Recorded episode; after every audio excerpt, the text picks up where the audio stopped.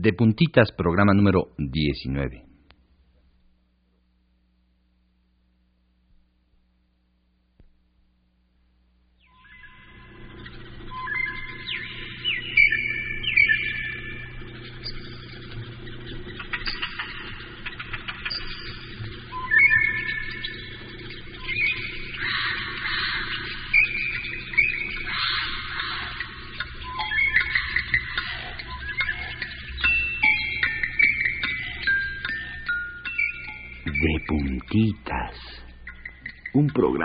Que despiertes ay, y te estires y te talles los ojos con nosotros.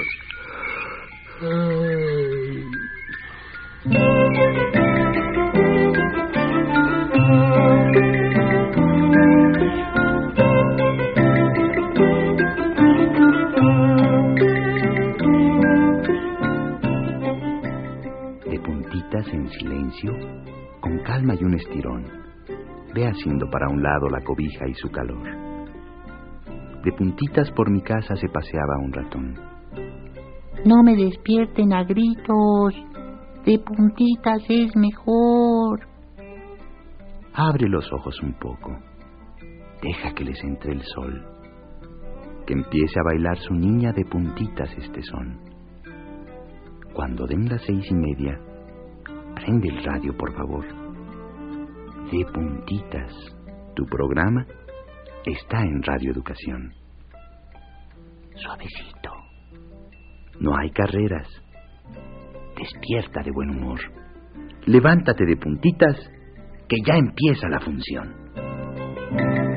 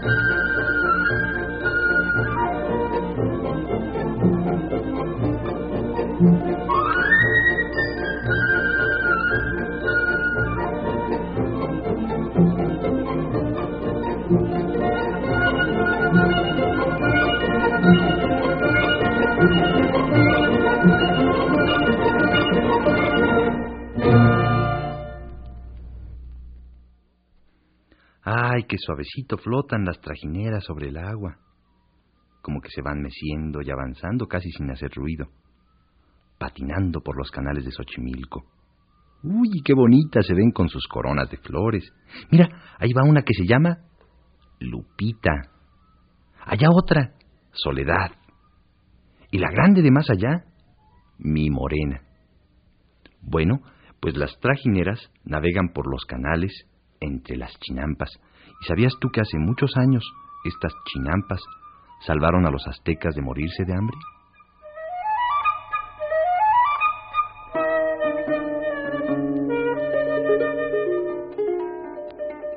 Miren nomás a dónde nos tuvimos que quedar. Los demás pueblos ya nos ganaron las buenas tierras. Aquí solo hay piedras de volcán, lagos y lagunas. Sí, hombre. Ahora sí hay mucha agua, pero no hay dónde sembrar. Se me hace que este año nos quedaremos sin cosecha. No, hombre, no la mueles. Si no sembramos, no comemos. Hay que ver cómo le hacemos, aunque sea en el agua, pero tenemos que sembrar. Ay, pero ¿cuándo has visto que alguien siembra en el agua?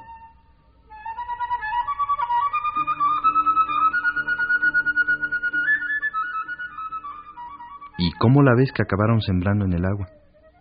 Cuentan que los mexicas eran un pueblo muy, muy exigente con sus pueblos tributarios y les exigían una gran cantidad de legumbres y de frutas y de hortalizas. Entonces la gente que vivía en la región de los lagos pues se vio precisada a a sacar tierra de donde fuera. Se dieron cuenta también de que el aguejote, que es el árbol característico de Xochimilco, no se podría con el agua. Entonces cortaron aguejotes e hicieron estacas en forma de rectángulos que luego eh, fueron llenando con tierra del mismo lecho del lago y hicieron una especie de red también con lirios y con cosas que también estaban flotando en el agua y esto resultó ser un terreno perfecto para cultivar legumbres y hortalizas. Eh, tan perfecto, tan asombroso que hoy en día incluso eh, expertos de otros países vienen a estudiar el por qué se ha abandonado en su propio lugar de origen esta forma de cultivo tan especial. ¿Qué tal? Si los aztecas supieran esto, pues se sentirían padrísimo, ¿no crees?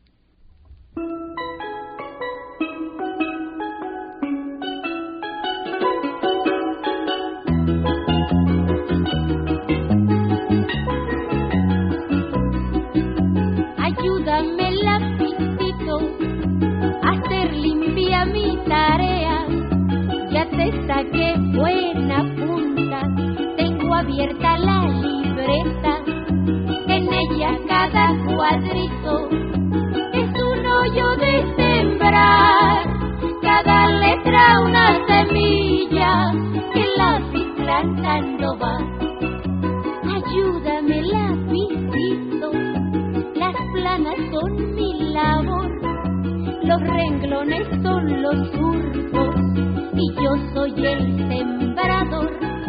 Cuando acabe el primer año, tengo que saber leer. Esa será mi cosecha y quiero que se dé bien.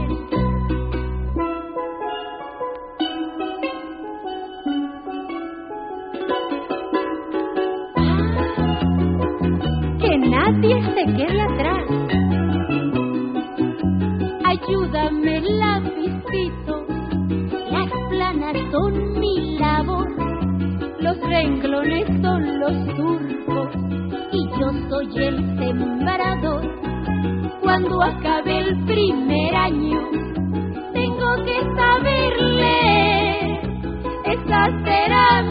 cosecha y quiero que se dé bien. Y quiero que se dé bien. Mira, y quiero que se dé bien. Ay, que yo quiero que se dé bien.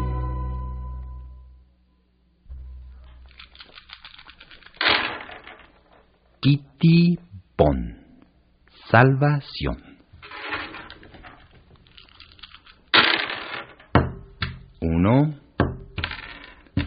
dos, tres, cuatro, cinco, seis, siete, ocho.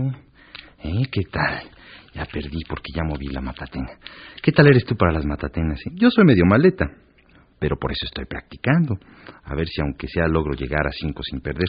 Tengo cuates que son unos buenazos, llegan a diez y luego pasan a uno de martillo y luego de diez de martillo y luego pasan a cedillo y a cuevita y a rueda de la fortuna. No, yo, yo sigo sin, sin pasar de cuatro.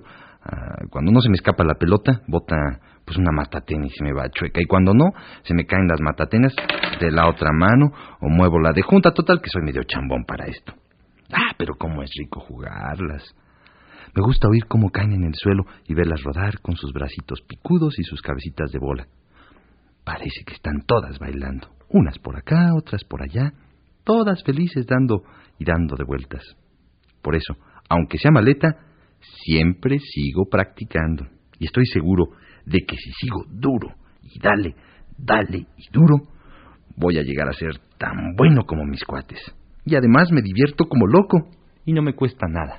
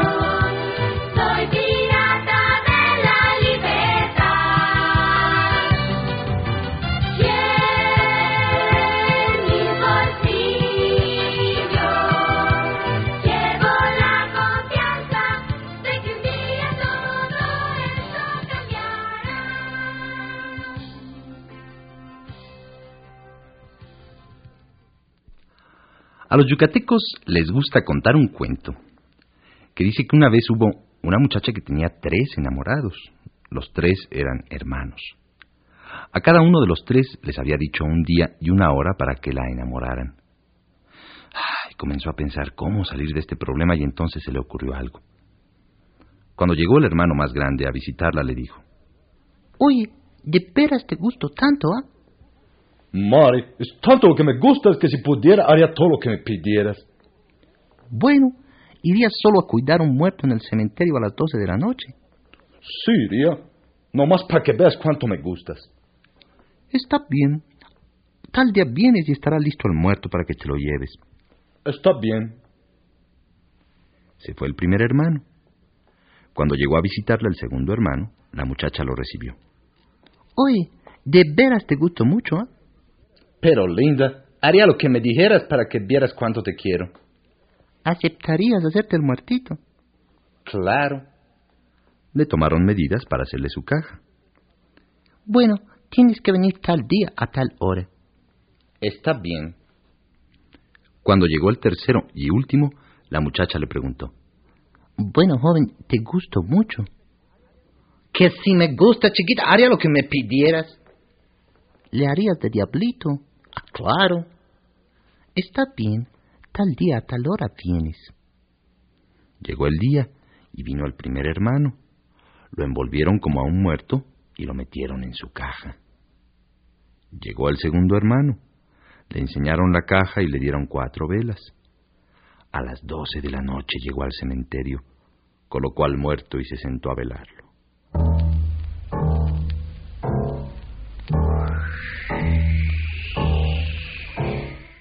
Mientras, el tercero estaba con la muchacha. Lo vistieron con un traje hecho de puras latas agujeradas. Le pusieron velas adentro y parecía que echaba chispas por todo el cuerpo, sobre todo por los cuernos. Y bueno, ¿qué voy a hacer? eh? Cuando llegues al cementerio comienzas a caminar y a brincar y a dar vueltas sobre el muro. Al llegar al cementerio, comenzó a hacer tal y como le habían dicho. El que estaba cuidando al muerto se asustó. Mamacita, ¿qué es esto? ah? Dijo el muerto. El que estaba cuidando al muerto salió corriendo y detrás de él iba el muerto. ¡Ah! Cuando el más chico los vio correr, salió también detrás de ellos haciendo ruido con las latas. ¡Ay, ay, ay, ay! ¡Viene esa cosa detrás de mí! El primero llegó a su casa y se tiró en su hamaca. Llegó el segundo y también se tiró de cabeza en su hamaca. Y el más chico llegó con su traje sonando, se lo quitó y también se tiró en su hamaca. Ni adiós le dijeron a la muchacha. No la volvieron a ver.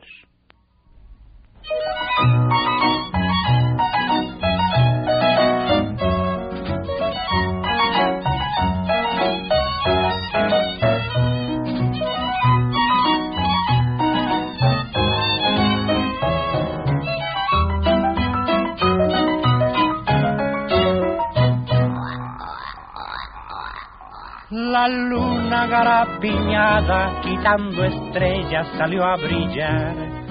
Solita, redonda y bella, con luz de nácar para regalar. Los gnomos están de fiesta, a la floresta van a bailar. Los grillos con sus violines tocan y tocan sin descansar. Ranita, dime cómo puedo encontrar al gnomo, tal vez será su casa, aquella gran calabaza. Ranita, dime cómo puedo encontrar al gnomo. Cruac, cruac, cruac, cruac. Pues la luna te lo dirá.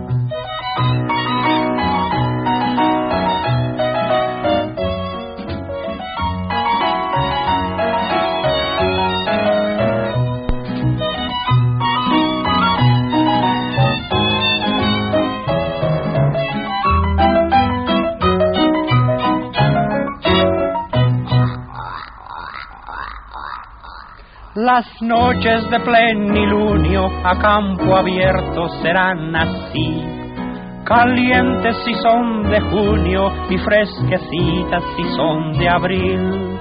La luna ya está muy alta, parece plata con fondo azul. Y el gnomo de blanca barba quiere bajarla con un bambú. Ranita, dime cómo puedo encontrar al gnomo. Tal vez no esté muy lejos, bailando con los conejos. Ranita, dime cómo puedo encontrar al gnomo. Cruac, cruac, cruac. Pues la luna te lo dirá. ¿Te gustan los pepinos? Mm, pues dales a tus vecinos.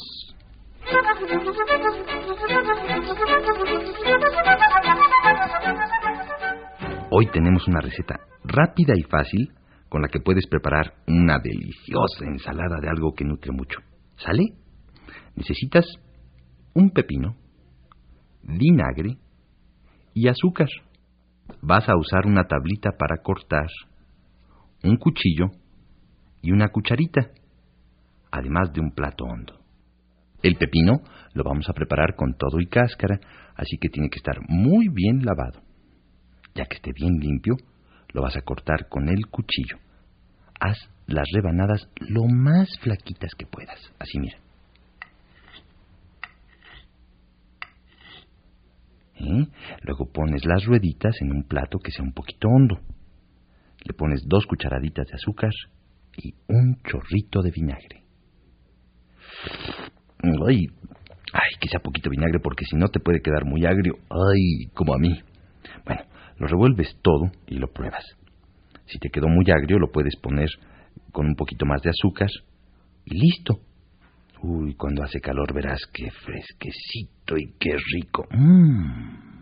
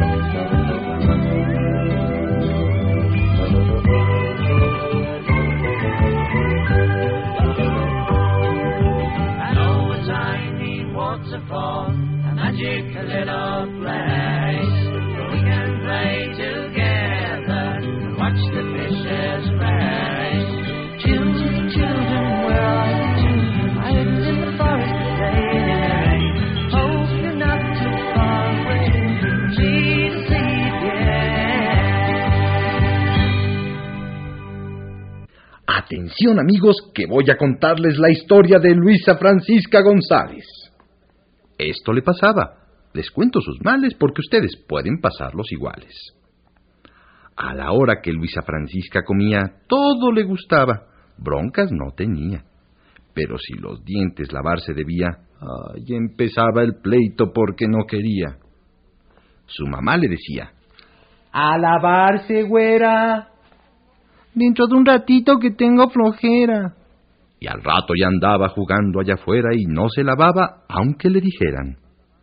Así se le fueron pasando los días, hasta que una noche, ay, algo le dolía.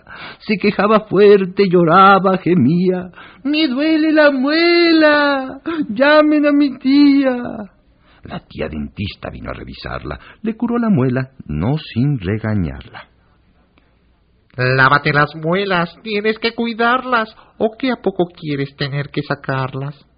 Ay, no creas que es por floja, tía Federica, es que a mí la pasta no me sabe rica, por poca que use bastante me pica, y me paso el rato enjuaga y salpica. Ah, que mi Luisita, eso es lo que sientes. Deja que te cuente de algunos pacientes que nunca se lavan con pasta de dientes, solo con cepillo y viven sonrientes. Haz tú, mi cuatacho, lo mismo que Luisa, que fuerte cepilla su linda sonrisa y de paso cuida bien su centavisa. Ve la pasta cara y solo le da risa.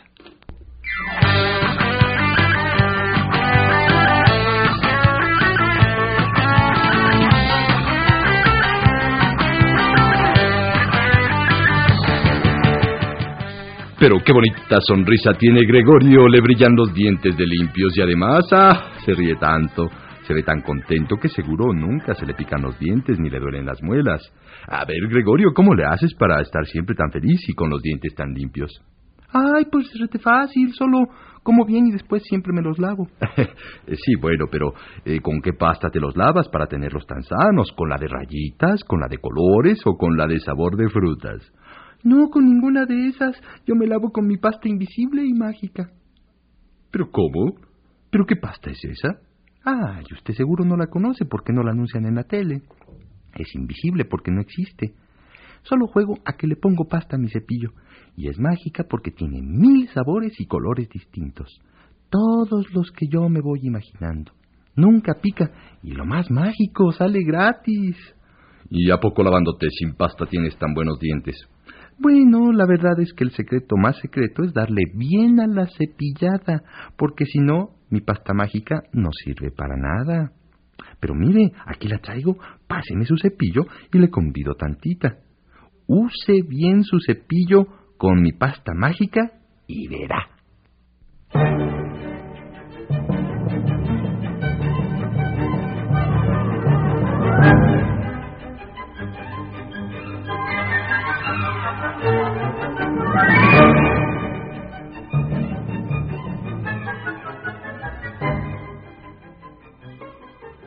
Y se acabó.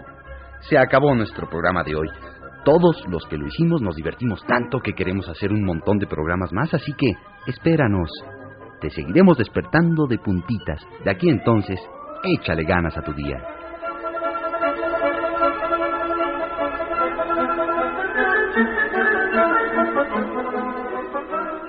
Estrena esta mañana nuevecita y bailale que ya nos vamos.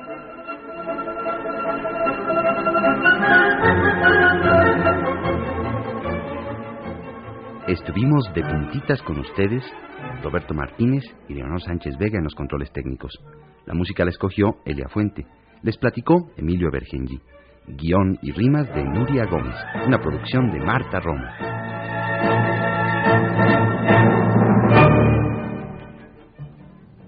¿Y qué dijeron? ¿Esto ya se acabó? No, no, no, no, no. Un último bailecito.